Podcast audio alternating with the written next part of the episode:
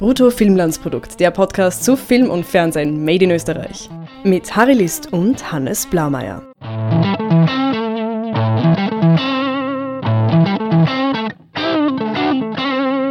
Hallo Hannes, Servus Harry. was weißt du über Otterkring? Boah, naja, eigentlich das meiste, was ich drüber weiß, ist von der Serie Cop Stories. Ich dachte, da kommt ein Bier her, wolltest du jetzt sagen oder so. Ah ja, genau, ja. Na, ich bin ja aus Tirol, da trinkt man Zipfer. Otterkring, Schauplatz von Cop Stories, der Serie, die wir heute besprechen. Äh, eine ORF-Serie, die zwei bis vier Staffeln hat. Eine ORF-Qualitätsserie. Also ich, ich denke, es ist eigentlich die derzeit einzige Dramaserie, im, im, die was produziert wird im ORF. Nicht? Also Die gerade produziert wird, ist auch wieder unter richtig, Anführungszeichen zu richtig setzen. produziert wurde oder produziert wird. Ja, für diejenigen, die es nicht wissen, äh, Cop Stories gab's äh, zwei Staffeln wurden ausgestrahlt. Es ist eine Serie, die in einer Polizeistation im Wiener Bezirk Otterkring eben spielt. Das ist auch so eine sehr lokal verhaftete Serie. Und ähm, es sind die Staffeln drei und vier bereits abgedreht. Die Ausstrahlung der letzten Folge der zweiten Staffel war im Dezember 2014. Also ist jetzt über fast genau zwei Jahre her. Und wir wissen nicht, wo Staffel 3 und 4 geblieben sind. Wir wissen nur, dass sie fertig sind. Wir wissen, dass sie im Archiv liegen, äh, des ORF, aber irgendwie gibt's Verdröstungen und Verdröstungen, äh, ja, wann das ausgestrahlt wird. Und ähm, darüber wollen wir dann nachher auch noch reden. Aber wir fangen, glaube ich, am, am besten damit an, einmal kurz zu ergründen, weil du gesagt hast, Qualitätsserie. Jetzt muss ich natürlich, ich bin auch dieser Ansicht, aber ich frage jetzt für unsere Zuhörer, was macht das zur Qualitätsserie und warum ist dann zum Beispiel, oder was ist keine Qualitätsserie von den ORF-Serien? Einfach mal so als Abgrenzung. Gut, ich will jetzt da nicht zum, zum äh, Name-Calling äh, greifen, aber ähm, ich denke, ich bezeichne es als Qualitätsserie. Also das ist sicher immer ein, ein sehr subjektiver Begriff. Vielleicht ein objektiveres Merkmal dafür ist die narrative Komplexität. Also ähm, in, wie, wie stark die Serie horizontal, das heißt über, über Episoden übergreifend erzählt, wie, wie viele Figuren eine, eine Serie hat und wie sehr sie sich äh, diesen widmen, sprich wie sehr sie denen Raum zum Wachsen gibt. Und äh, Cop Stories, also es geht ja, ja, es geht um Polizisten, wie in den meisten österreichischen und deutschen Fernsehserien, aber es geht eigentlich nicht um die Fälle, sondern es geht um die Figuren, um, um deren diversen Probleme in Familie, Beruf und so weiter. Ähm, ich würde es deshalb eigentlich als, als Charakterdrama einstufen. Und weil Cop Stories eine so unglaublich hohe Anzahl an äh, Protagonisten hat, also es gibt elf Ha- Hauptfiguren, die was alle ungefähr gleich viel Raum, Ra Z- äh, Raum einnehmen. Deshalb erzählt die Serie sehr viele Geschichten in einer, in jeder Folge. Daher auch irgendwie der Name, Cop Stories. Und weist daher eben eine, eine hohe erzählerische Komplexität auf. Also im Unterschied zum Beispiel zu, ich, ich nenne jetzt mal Soko Donau oder Soko Kitzbühel, die ja eine, wo der horizontale Strang und die Charakterentwicklung nicht so im Vordergrund stehen, sondern wo es so eine Art Fall der Woche gibt. Fachbegriff dafür ist Procedural. Also die ähm, vergleichbar eben mit so Serien wie, was schaut man hier in Österreich, sonst CSI ist schon wieder vorbei, aber das wäre so ein großes Beispiel dafür gewesen, wo die auch es möglich war, in der zehnten Staffel einfach Leute auszutauschen und es hat in, in Wahrheit keinen Unterschied gemacht. Es war halt ein, ein anderer Boss da. Ich kann mich erinnern, ich glaube, William Patterson haben sie ausgetauscht mit Jeff Goldblum und sind Mhm. beides unterhaltsame Schauspieler, aber es äh, hat die Serie nicht gravierend verändert. Das wäre bei Cop Stories schon der Fall, wenn man zum Beispiel jetzt sagt, dieser der Johannes von Johannes Zeiler gespielte äh, Andreas. Kripo-Chef, ähm, zum Beispiel, wenn man den, der ja so irgendwie so die Bossfigur ist, wenn man den rausnehmen würde oder den ähm, Serge Falk, ähm, habe jetzt die Rollennamen nicht mehr so im Kopf. Der spielt den Lukas. Lukas, also wenn man die, wenn man die zum Beispiel ähm, rausnehmen würde, würde was fehlen. Also immer davon abhängig, was man jetzt von Johannes Zeiler und Serge Falk überhaupt hält, aber Genau, und natürlich gibt es bei Cop Stories auch so Fälle der Woche, also genauer gesagt meistens irgendwie sieben oder so, die was in jeder Folge gelöst werden. Aber diese sind meistens eher, sagen wir mal, erzählerisch Mittel zum Zweck. Äh, meistens wenn, äh, lassen diese Handlungsstränge ähm, dann eigentlich die, die Charaktere erst richtig zum Vorschein kommen und ähm, konfrontieren die Figuren eben mit den Dilemmas, die sie in ihrem Privatleben auch beschäftigt. Wie gesagt, diese zwei Staffeln haben wir beide gesehen. Das ist jetzt, wie gesagt, schon ein bisschen länger her. Würdest du es empfehlen, also speziell in ganzer Konkurrenz zu amerikanischen Serien, die ich ja jetzt gerade zur Auswahl habe? Also jetzt so eine, jetzt will ich eine Wertung eigentlich haben von dir. Ja, absolut. Ich würde es absolut empfehlen. Ähm, ich denke, man sollte sich den Cop Stories Piloten, also die erste Folge, unbedingt äh, anschauen. Die ist schon ziemlich exemplarisch eigentlich für die Qualität der Serie, weil eben gerade der Pilot äh, sehr gelungen ist und schon recht klar die Figuren zeichnet. Natürlich nicht alle elf, geht, geht ja auch nicht in 45 Minuten Erzählzeit, aber es, es trifft schon ziemlich gut, wie, wie die Serie später sein wird. Äh, beinhaltet mehrere Stärken der Serien, also zum Beispiel im, im, in der ersten Folge gibt es diesen, diesen Handlungsstrang, äh, wo eine Migrantenfamilie oder was, wo es einen Streit gibt, wo eine Migrantenfamilie einen Eingang, ah, nicht, nicht, die, nicht die Migrantenfamilie versperrt den Eingang, das ist umgekehrt. Äh, ein Daiger, ein Österreicher, versperrt den Eingang, weil eine Migrantenfamilie ein äh, Klavier da einziehen möchte und da ist, ist eine, eine nette Geschichte und findet ein, ein wunderschön, wunderschönes Ende und ja. Ich muss kurz festhalten, diese, weil du die erste Episode so lobst, ich finde die erste Episode auch durchaus gelungen, nur das Problem ist, oder für mich ist das ein bisschen ein moralisches Problem, das ich auch immer wieder sage, die Serie äh, gab es vorher schon, und zwar in den Niederlanden. Und sie hieß, ich hoffe, ich spreche das richtig aus, Fun Spike. Und es war, es ist quasi die, die österreichische Umsetzung davon. Und ich habe mir zum Beispiel die Mühe gemacht, oder Anführungszeichen, ich habe mir das ausschnittsweise die erste Folge auf YouTube, sind alle Folgen von Fun Spike zu finden, ähm, parallel angeschaut zur ersten Folge von Cop Stories und da ist es teilweise also wirklich abgepaust, inklusive dieser, diesem Handlungsstrang mit der Migrantenfamilie und dem Klavier. Und auch, was man sagen muss, manche Typen der Darsteller sind wirklich eins zu eins neu gecastet und schauen ihren niederländischen Vorgängern sowas von ähnlich. Und auch die Namen wurden teilweise nur eingedeutscht. Ja, und diese, und auch die, die, die Niederlande, die ja auch ein, ähm, ein sehr buntes Land sind mit sehr viel ähm, Kolonialvergangenheit und sehr viel verschiedenen Zuwanderern und so weiter, die ja auch hier in dieser Polizeistation das wieder ausdrücken, was wir hier bei Cop Stories ja auch haben, also ein diverses Ensemble. Und das ist, es ist kopiert, entwickelt aber dann später ein Eigenleben und da beginnt die Serie dann für mich richtig gut zu werden und zur Qualitätsserie zu werden, weil natürlich ist eine Bearbeitung von etwas Existierenden ist natürlich eine legitime Art, Kunst zu machen, aber es ist halt jetzt nicht unbedingt etwas, wo ich sage, dafür muss ich jetzt Steuergeld oder Kreativförderungen ausgeben. Das ist so mein, mein moralischer Ansatz, dass ich gern irgendwie was Originäres gehabt hätte. Und ich hätte das jetzt nicht total unmöglich oder unrealistisch gefunden, diese Serie von österreichischen Autorinnen und Autorinnen in, in deren Hirnen entstehen zu lassen und nicht ähm, zwei Länder weiter zu schauen, um eine dort durchschnittlich gut gelaufene Serie einzukaufen. Für mich stellt sich die Frage, mindert, mindert die Tatsache, dass, oder das, das Wissen, dass es sich dabei um, eine, äh, um ein Remake handelt, äh, die Qualität oder beziehungsweise die, den Genuss der Serie, teils, teils würde ich sagen.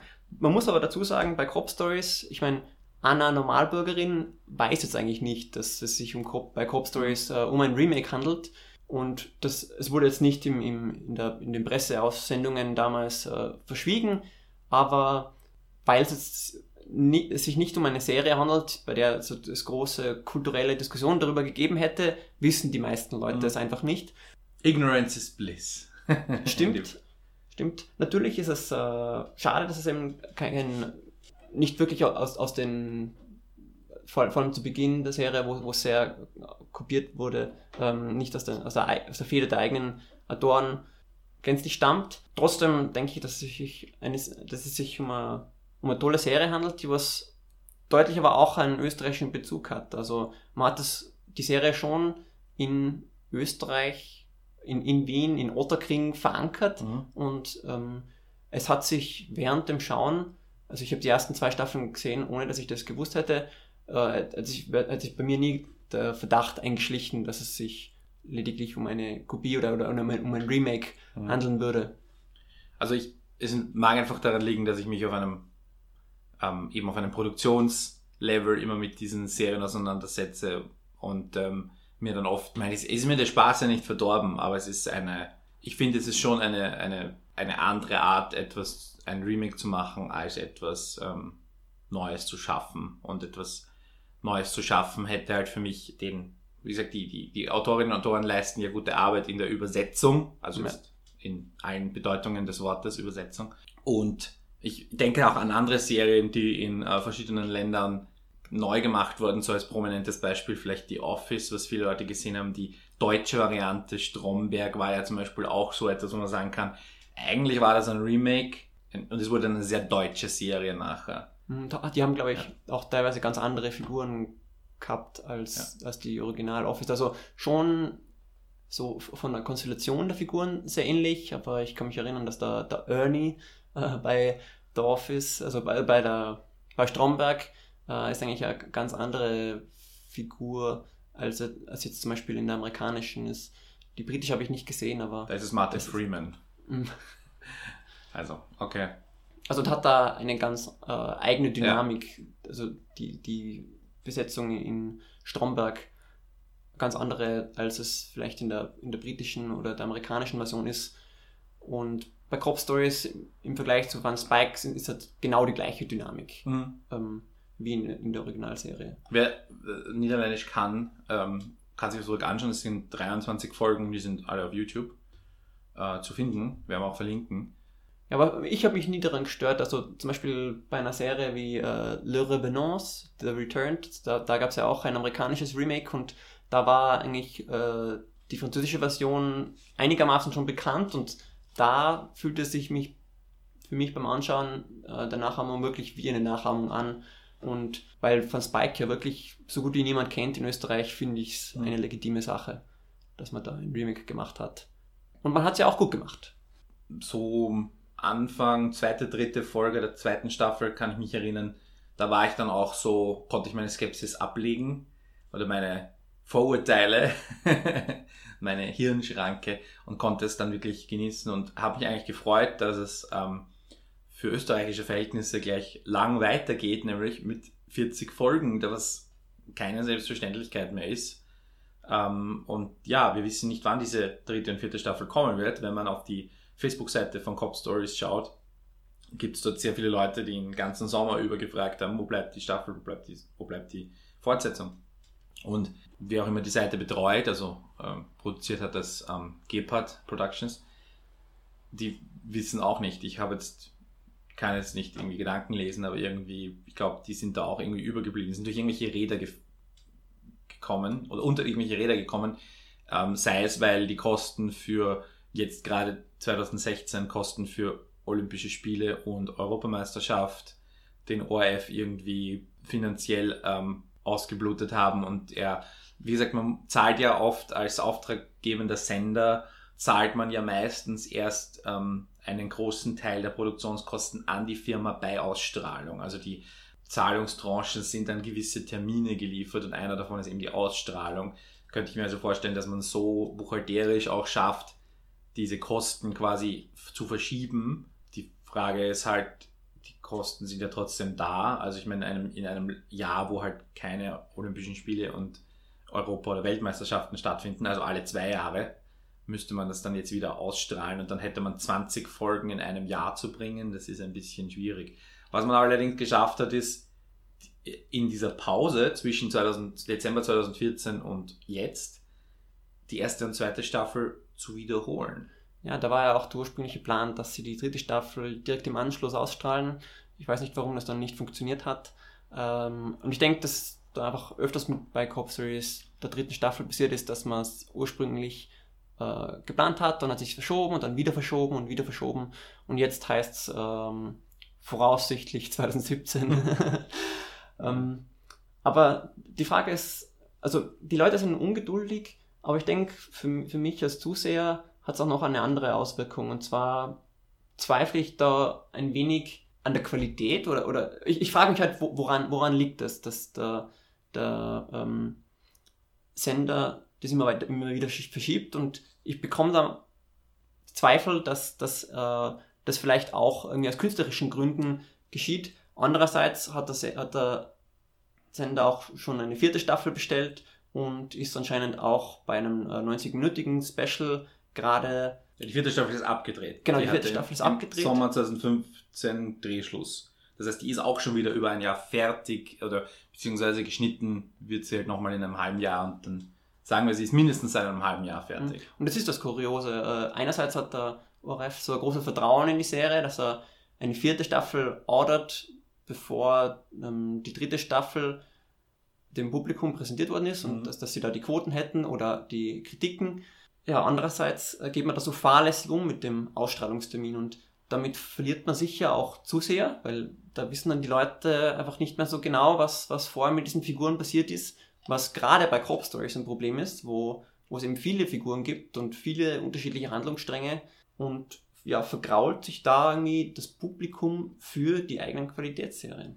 Und parallel werden aber andere Serien produziert. Also Vorstadtweiber kam ja in dieser Pause zum Vorschein, hatte grandiose Quoten, die auch deutlich, deutlich über denen von Cop Stories waren. Das muss man ehrlicherweise festhalten, dass Cop Stories zwar so im Durchschnitt 400 bis 450.000 Zuschauer hatte, was sehr, sehr gut ist, aber Vorstadtweiber hatte teilweise das Doppelte ähm, auch Sokodona oder so schaffen, hin und wieder mal in die Gegend der Million zu kommen. Also das ist, da muss man den, beim ORF schon fragen, was, was sind jetzt die, die, die Parameter? Weil wenn man sagt, in einem Land mit 8,5 Millionen Einwohnern, wir wollen wir nur Produkte zeigen, die in die Nähe von einem Achtel kommen.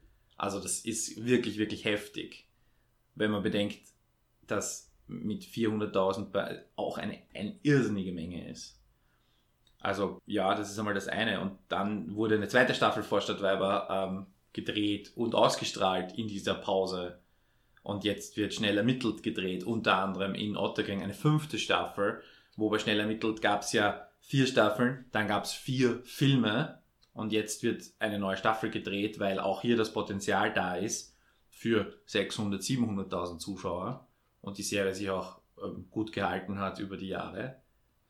Ich, ich, ich halte es für wichtig, das, das so zu machen wie die, wie die Vorstadtweiber, dass es einfach äh, da regelmäßig wieder neuen Content gibt, dass da ähm, die Dreharbeiten einmal pro Jahr stattfinden und dass die Ausstrahlung dann ungefähr zwölf Monate ähm, auseinander sind, äh, weil da bleiben die, die Leute da einfach bei der Serie vorbei und ich denke, dass die Leute mittlerweile auf Crop Stories halb vergessen haben.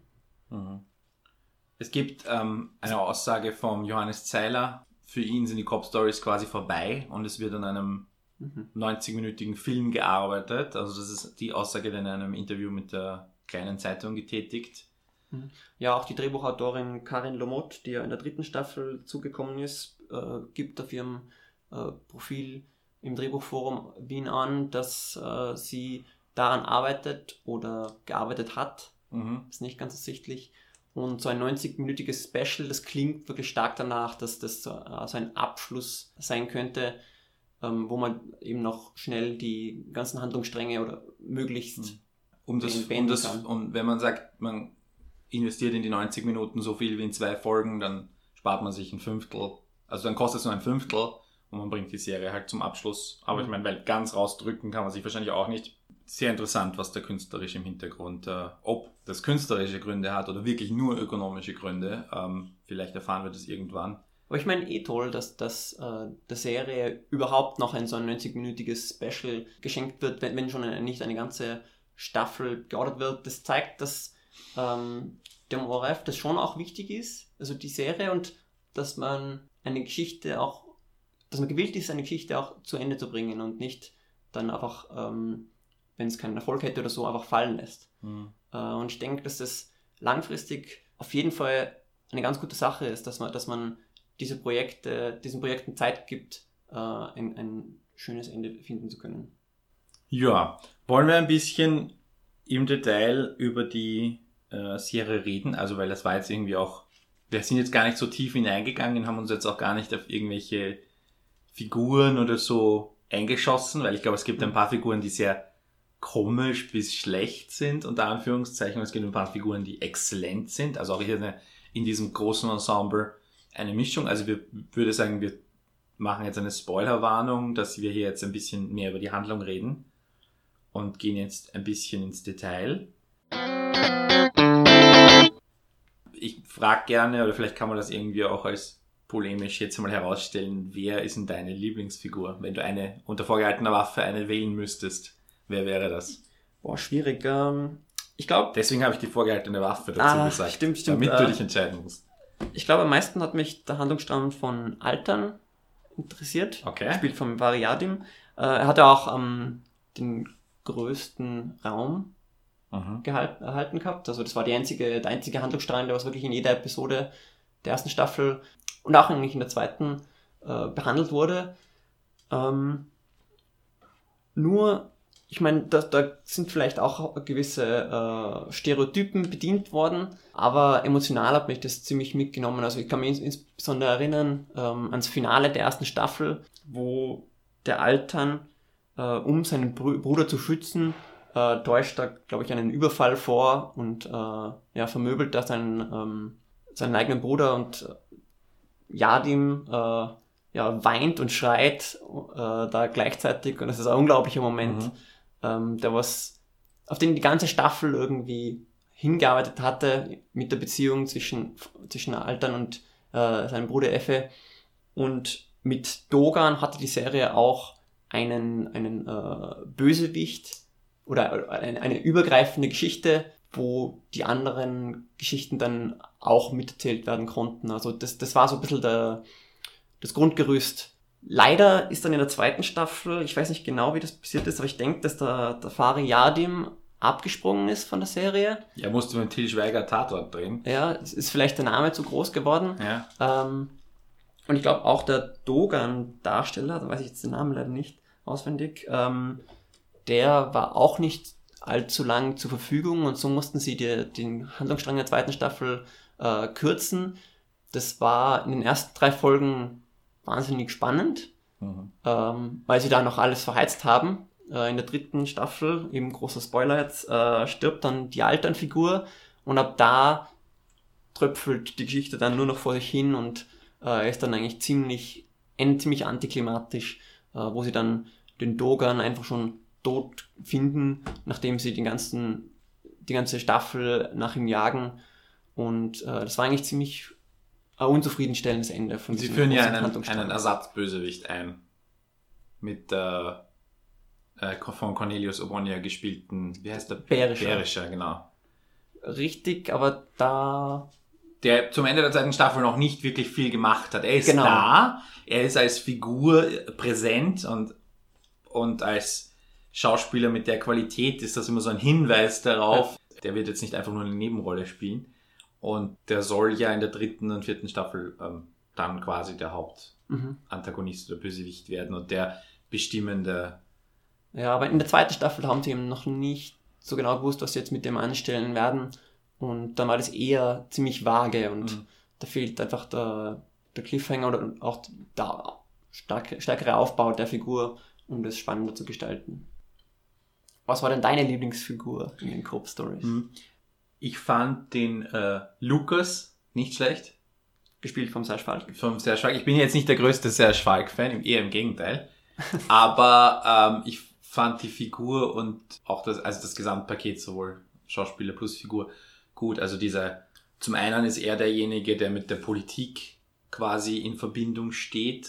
Also es gibt zwei äh, Verbindungen mit der Politik. Das eine sind die, ist er, der hier so diesen Zugang zum Staatsanwalt hat und hier irgendwie mit Aktentausch äh, hin und her. Und das andere ist ja die von Proschat Madani. Madani gespielte, Entschuldigung, die Bezirksrätin, die ja mit dem Bergfeld ständig in sein Büro reinrauscht, auch so ein klassisches Motiv. Im Motiv fand ich nämlich auch ziemlich gut. Also ich fand Mhm. diese beiden Politik-Handlungsstränge, finde ich auch, kann man auch nicht auslassen, muss man, muss man so ehrlich sein. Ohne Politik geht's nicht. Und ich bin ja ein großer Fan von Politikserien generell. Deswegen. Also es ist generell schwierig, finde ich, äh, einen, einen besten Handlungsstrang Ja. äh, sich auszuwählen. Deshalb habe ich mich auch vorhin so schwer getan, trotz vorgehaltener Waffe, weil mir eigentlich fast alle Handlungsstränge gefallen. Ähm, Bei, bei Lukas ist es halt so, er hat, er ist immer er ist dieses Geheimnis. Er ist ähm, kompetent, aber er, er kriegt nicht so viel zu tun. Und in dem Moment, wo er was zu tun hat, ist er sehr kompetent. Das finde ich gleich einmal gut. Und dann hat er dieses persönliche Geheimnis, dann dieses, dieses berufliche Connection zum Staatsanwalt. Und da bin ich einfach gespannt zu sehen, was da, wie das da weitergeht. Also es- er er ist manchmal wirkt er auch ein wenig losgelöst, habe ich das Gefühl von. Auch Altern war immer ein bisschen separat, der Mhm. Handlungsstrang. Alle anderen waren immer so, und er, Altern und Lukas waren so die zwei Lone Wolves irgendwie Ja. und sind bei Bedarf in die Handlung, aber sie waren immer Teil des Teams. Also das hat man dann auch gemerkt, wenn was gravierenderes passiert ist, dass sie dann Teil dieser Wache waren, obwohl Altern quasi seinen ganzen Arbeitstag im äh, türkischen Milieu verbringt und äh, Lukas auch Undercover-Missionen macht und also die beiden Kriminalpolizisten auf dieser Normalpolizeiwache. Das war auch eine schöne Mischung, dass die Streifenpolizisten, die sehr jungen Streifenpolizisten, die sehr die altgedienten Streifenpolizisten und ähm, die Kriminale. den Tiroler zum Beispiel. Ja, den dich. Tiroler. Oh, oh. Also ich bin ja selber Tiroler und ah, also die Darstellung äh, von dieser Matthias-Figur oder, oder wie, die, Ja. wie, wie diese Figur gezeichnet Den, wurde. den würde ich war- nämlich als schlechte Figur bezeichnen. Also wenn ich jetzt mich für die schlechteste Figur Mhm. entscheiden müsste, dann ist es Matthias und speziell Matthias sein Prostituierten-Handlungsstrang, den ich, der war zwar okay, ich fand ihn, dass, er, dass sich jemand so unglücklich verliebt und dann auch ein bisschen durchdreht, obwohl er ich es vielleicht besser gefunden hätte, wenn er tatsächlich durchgedreht wäre. Aber in dem Fall war das einfach nur so ein, auf Englisch sagt man pining. Ich, ich fällt mir kein deutsches Wort ein dafür. Man hängt jemanden nach und weint und, oder weint nicht, aber das ist halt der einzige Gedanke, den man den ganzen Tag hat, pining an eine, an eine Person. Mhm. Ähm, Äh, Ich, ich habe die Handlung mit der Chantal eigentlich eh ganz äh, nett gefunden. Ich habe Ja, das teil, teil, teilweise sehr süß, äh, teilweise ähm, haben sie dann nicht genau gewusst, was sie damit machen sollen. Was mich aber am meisten eigentlich an der Matthias-Figur stört, ist äh, immer, wenn sie auf seine Tiroler Herkunft äh, Bezug nehmen. Der Tiroler, der was aus einem kleinen Dorf stammt und da in eine große Stadt äh, gezogen ist und jetzt sogar eine ach so große da kannst du nicht. also kann ich erstens nicht nachvollziehen, aber ich meine, das ist eine persönliche Sache, aber generell wie, wie, ähm, wie naiv die Tiroler da charakterisiert werden, weil es kommt, glaube ich, zweimal vor, dass, dass äh, irgend so ein alter Bekannter oder so von ihm äh, ihn besucht in, in Wien oder und für ihn einen, Fall parat hält oder so Mhm. und, und jedes Mal äh, wird es dann ziemlich derb und ja, die Tiroler als ziemlich einfältig dargestellt. Das habe ich ziemlich, ziemlich schwach gefunden. Okay. Also schwach geschrieben. Ich meine, an Leut, Leut gibt's, äh, Darstellung gibt's ja nichts auszusetzen. Vielleicht darf ich das aus der nicht der Rollerperspektive versuchen zu erklären. Also das zentrale Element war jetzt nicht Tirol, sondern Land oder nicht Stadt. Dass jemand aus einer ruralen Gegend in der Stadt sich so verloren fühlen kann, sich isoliert fühlen kann, dann eben diese Isolation versucht auszubrechen. Er ist der super nette Typ, aber super nette Typen werden nicht unbedingt, also deren Zuneigung oder deren Nettigkeit wird nicht notwendigerweise erwidert. Ist ja auch so ein klassisches Thema. Und der sucht dann Zuflucht und emotionale Nähe oder überhaupt Nähe irgendeiner Art woanders, nämlich in dem Fall bei einer Prostituierten. Also das fand ich jetzt schon Sinn, si- hat schon Sinn gemacht. Mhm. Dass es jetzt ein Tiroler ist, ist eher sekundär relevant. Es hätte auch ein Kärntner sein können, ein Salzburger. Ein Niederösterreicher aus meiner Gegend hätte es genauso sein können. Also der irgendwie diese... Nein, ja. Ich, ich finde es ein schönes Thema, aber in der Art, wie es dargestellt worden ist, war es einfach äußerst klischeehaft. Ja, ja. Also ich würde sagen, äh, wenn Tiroler Ausländer wären, dann wäre es fast schon ausländerfeindlich. okay, kann man, kann man glaube ich so stehen lassen. Kann man vielleicht ein bisschen nuancierter noch schreiben. Darstellen, wie gesagt, kein Problem, aber schreiben, ja. Es gab dann den, äh, der geheime Star ist natürlich der Silvester, gespielt von Michael Steinocher. Ja. Für die Älteren erinnern sich noch an die Knickerbocker Bande. Echt, da war, ja genau, der war Axel. Ja. Genau. Und dann hat er ja, das fand ich irgendwie so eine direkte Konsequenz aus Cop Stories, gab es einen Kinofilm namens Planet Otterkring, der auch von ähm, Michi Riebel, der ist ähm, ein, einer der etabliertesten Fernsehregisseure. Ich, äh, der hat jetzt bei Cop Stories keine Regie geführt. Oder hat er? Weiß ich jetzt nicht.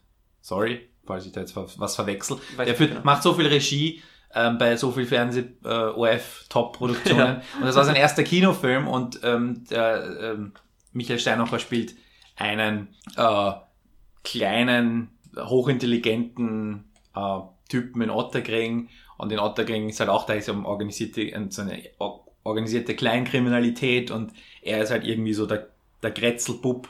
Und ähm, sie wollen sich halt quasi aus den, aus den Fängen dieser Kleinkriminalität befreien, indem sie irgendwie so ein äh, alternatives Währungssystem aufbauen. Sehr charmanter Film und eben auch sehr viel Cop-Stories. Ähm, Einfluss, finde ich, ist zu sehen. Also nicht nur in dieser einen Figur, ich glaube, es sind noch ein paar andere Figuren auch aus den Cop-Stories dabei. Und ähm, ja, das nur so dazu. Und der als ähm, seine Story ist ja, er war irgendwie so ein Neonazi-Sympathisant in seiner Jugend. Ja, Also der Silvester, nicht Ja. der Michael Steiner, sondern Ja, Silvester, die Figur, in Cop Stories. ja, und hatte Hooligan irgendwie Beziehungen. Ja, genau. Das wird gleich am Anfang verbraten. Das finde ich ein bisschen schade, ehrlich gesagt. Ich, ich finde es eigentlich ganz gut, dass er sich, dass die Rolle da nicht von dem her definiert wird und dass man das äh, in geringem Maße macht. Ähm, das habe ich eigentlich ziemlich realitätsnah empfunden, dass das dann nicht ständig immer wieder aufkommt, ähm, aber dass es halt eine Facette ist von seinem Leben. Aber er macht ja den größten Reifungsprozess durch, was auch irgendwie in der Natur der Sache liegt, weil ich glaube, er ist erst gerade ein paar Wochen im Dienst, als die Serie losgeht.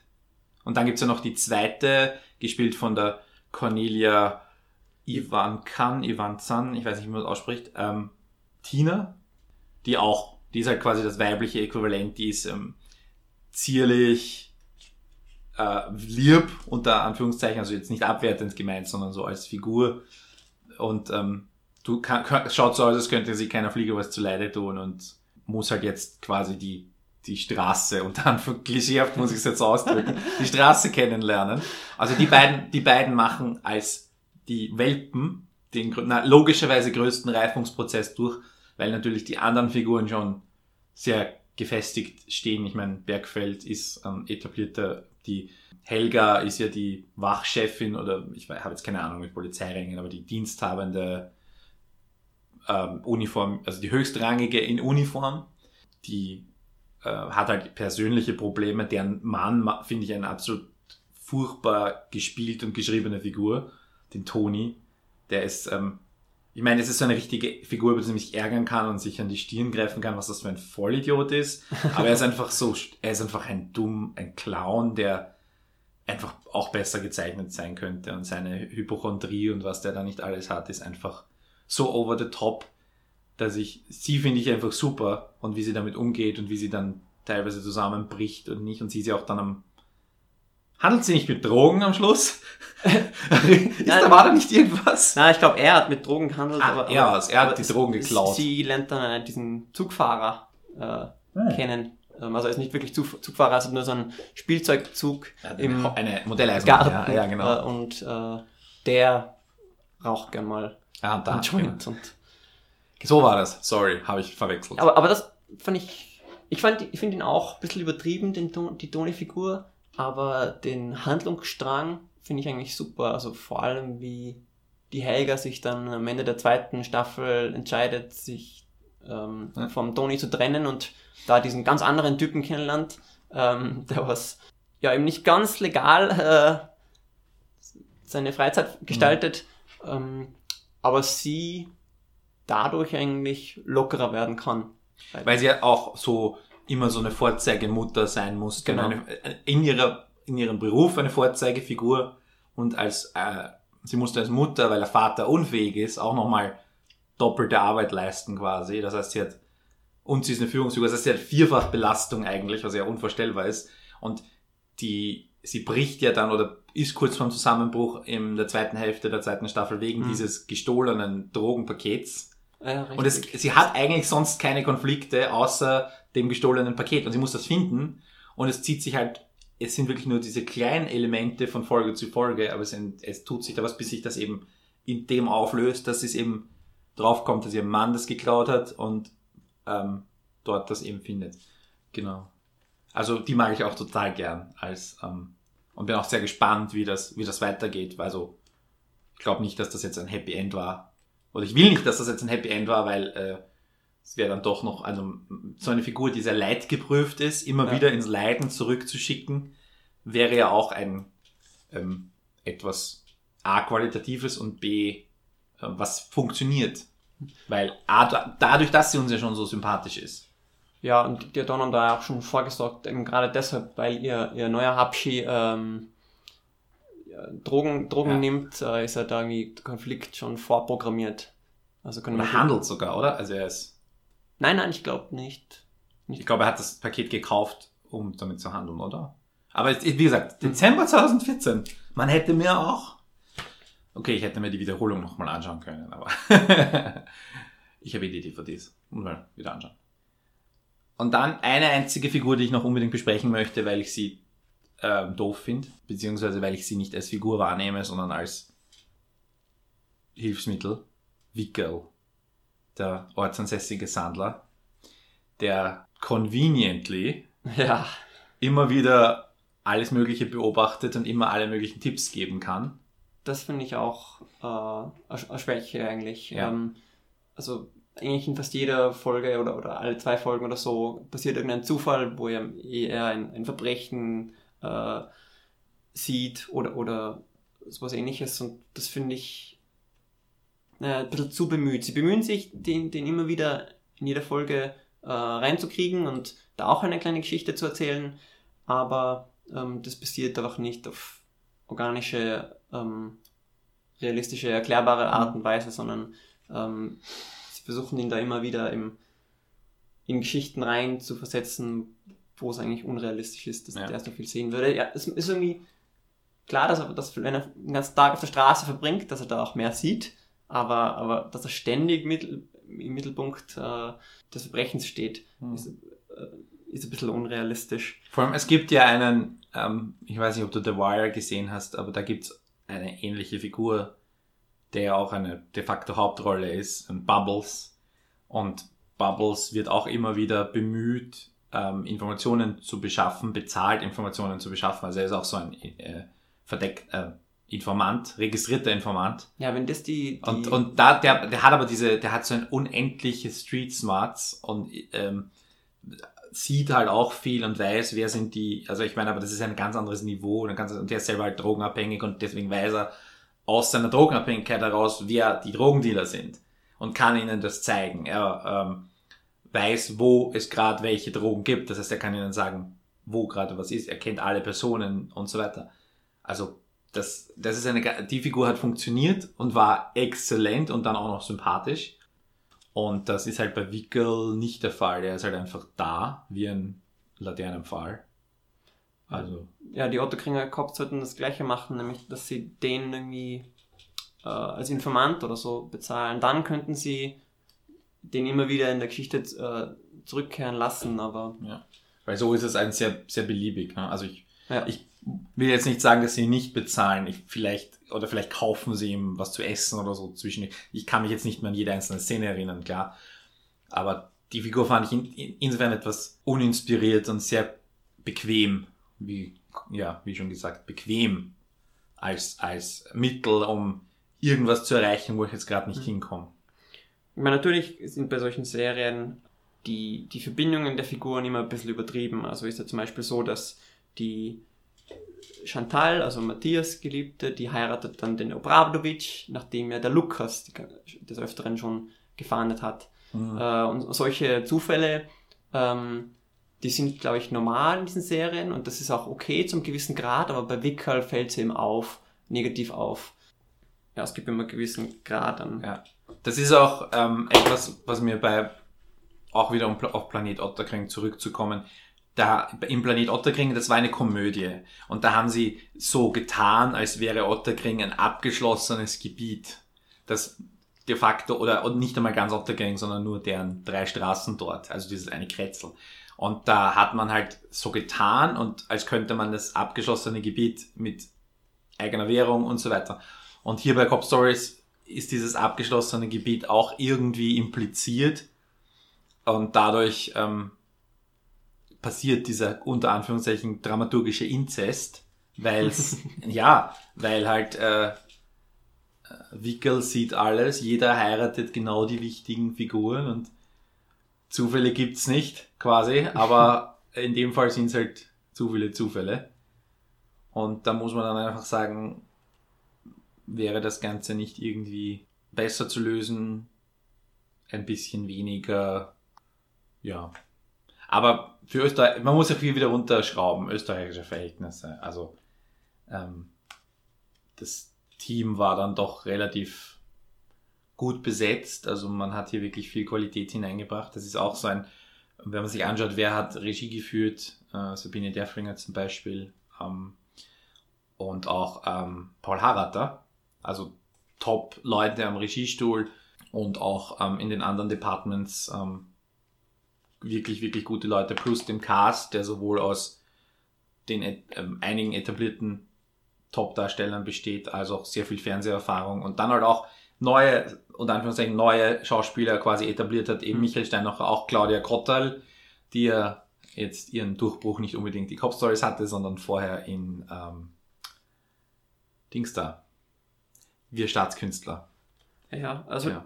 An, an, am Cast gibt es wirklich gar nichts auszusetzen. Im Gegenteil, das ist, glaube ich, manche sind eben so erfolgreich, dass, dass sie den, den Cop Stories weglaufen. Weil ja. ich denke, ich weiß jetzt nicht, wie es da finanziell ausschaut, aber ich könnte mir vorstellen, dass im, bei so einem großen Cast, dass es dann schon ziemlich äh, äh ins Geld gehen kann bei der Produktion. Und es ist ja auch oft so, dass bei, bei vielen Szenen auch wirklich viele dieser Hauptfiguren mhm. dabei sind.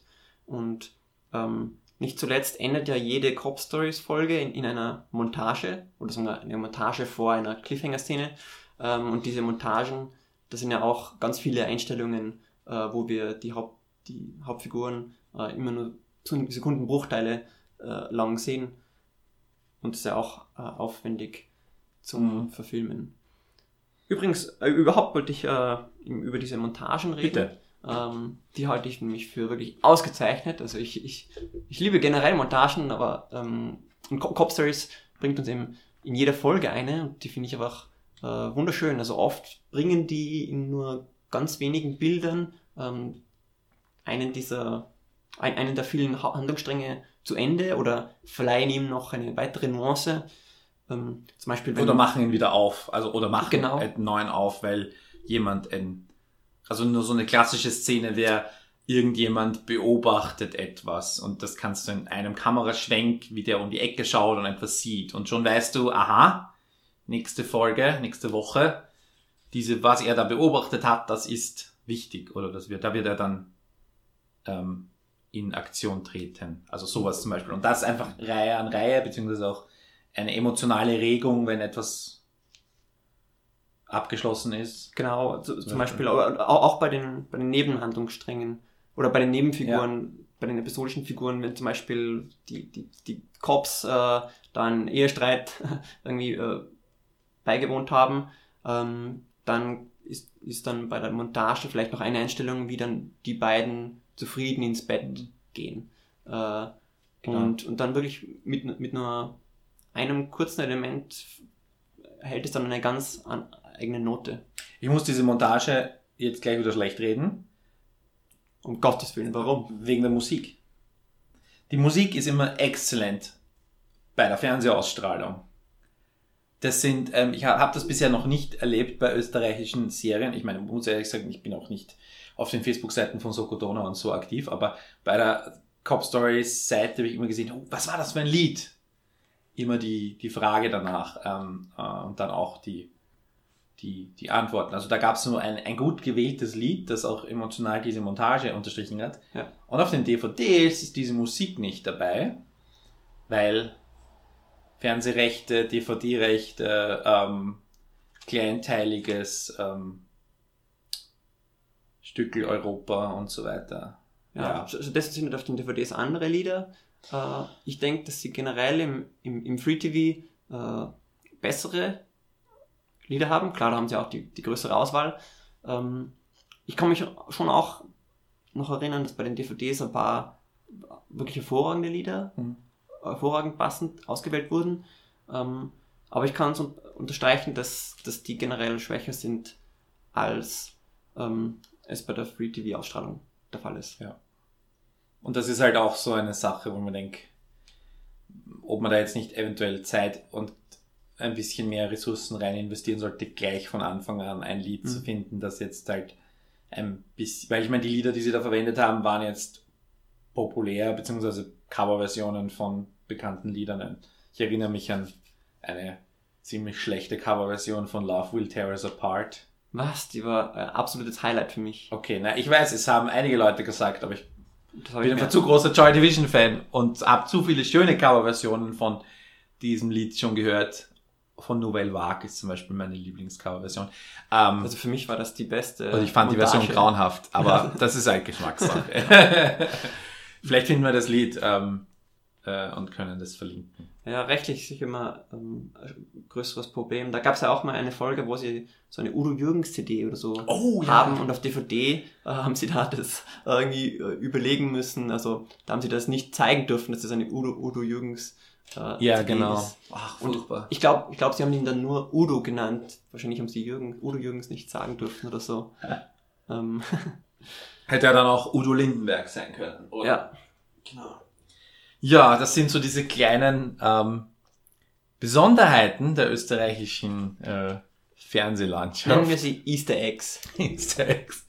Ja, sie, wir sind halt super Fans, deswegen wissen wir das alles. Sollte, warum gibt es kein äh, Wikia? Nicht Wikipedia, sondern es gibt bei Serien, bei großen Serien immer so ein Wikia, wo alles zur Serie drinsteht und das ist dann meistens, ähm, wird das schon gemacht von der Produktion Mhm. dann, ähm, es ist aufgebaut wie ein Wikipedia oder wie ein Wiki ähm, und ähm, hat halt eine eigene Domain und, ähm, und äh, da kann man dann alle Figuren miteinander verbinden und alle Schauspieler und alle Infos. Sowas wäre interessant. Das Ja. in österreichischen Serien mal machen. Ich, ich, ich denke, das, ist- das sprengt ein bisschen den Rahmen. Ich denke, ähm, eine gute Wikipedia-Seite äh, reicht. Ich habe ein bisschen den Verdacht, dass diese Wikipedia-Seiten von, eben von den Produ Produktionen ähm, erstellt sind. Würde auch Sinn machen, ja. Ähm, und dann gibt's noch ähm, den wichtigen Facebook-Auftritt, ähm, wo Copster ist eh ein sehr Ja. engagiertes Was beim Team. ORF auch immer ein Problem ist, also dass da einfach nicht alles darf und ähm, speziell, also da gibt's halt auch unterschiedliche Dinge. Und dann ist auch immer die Frage, wer, wer wartet die? Die Produktion, die Redaktion im ORF hat nicht notwendigerweise Zeit dafür, weil ich meine, der äh, Bernhard Natschläger, der einer der zuständigen Redakteure war, der, mit dem wir beide auch schon geredet haben über die Serie, der hat einfach keine Zeit dafür. Also ich habe ihn auch gefragt. Ich habe ein Interview mit ihm geführt, das werde ich noch ausgraben und, und online stellen Verlinken. und verlinken. Ähm, äh, wo er gesagt hat, er hat einfach keine Ressourcen dafür. Aber es wäre interessant. Ich habe ihm auch die Frage gestellt, ähm, weil sie in den USA, also speziell bei AMC äh, machen sie so eine Nachshow. Talking Dead, Ja. Talking Bad, wo dann die, der Cast kommt und die Folge, über die Folge reden. Und ich mir denke, das wäre doch nett. Also man muss jetzt, jetzt nicht in der linearen Ausstrahlung gleich anhängen, so wie AMC das macht. Aber ähm, es wäre doch irgendwie nett, oder zumindest ein YouTube-Video zu haben oder von mir aus ein TV-Video für eine Woche. Cast setzt sich Viertelstunde zusammen. Oder ein Podcast. Das gibt's ja auch von vielen Serien, dass die einen Podcast machen. Ähm, Oder eine Ausgabe Seitenblicke dafür. ja gut, die gibt's sicher. Bei der Premiere dann. Ja. dann Prim naja gut, Cop Stories. Wir schauen mal, wann äh, die dritte und vierte Staffel ausgestrahlt werden und wir die endlich zu sehen bekommen. Ich persönlich freue mich drauf und bin schon sehr gespannt und möchte es endlich sehen. Und wir werden dann auch äh, ein garantierter Kanal, wo ihr den Ausstrahlungstermin erfahrt, sind unsere Twitter-Kanäle, weil wir das sicher dann verbreiten werden, wenn äh, wir das wissen Und kommentieren. und kommentieren. Und wenn ihr mit uns in Kontakt treten wollt, ist das auch eine gute Möglichkeit. Oder hier auf bruttofilmensprodukt.net äh, Kontaktseite finden und schreiben oder kommentieren unter dem Podcast-Artikel. Und äh, wir, danke Hannes, ich freue mich aufs nächste Mal. Ich freue mich auch, Harry. Bis zum nächsten Mal.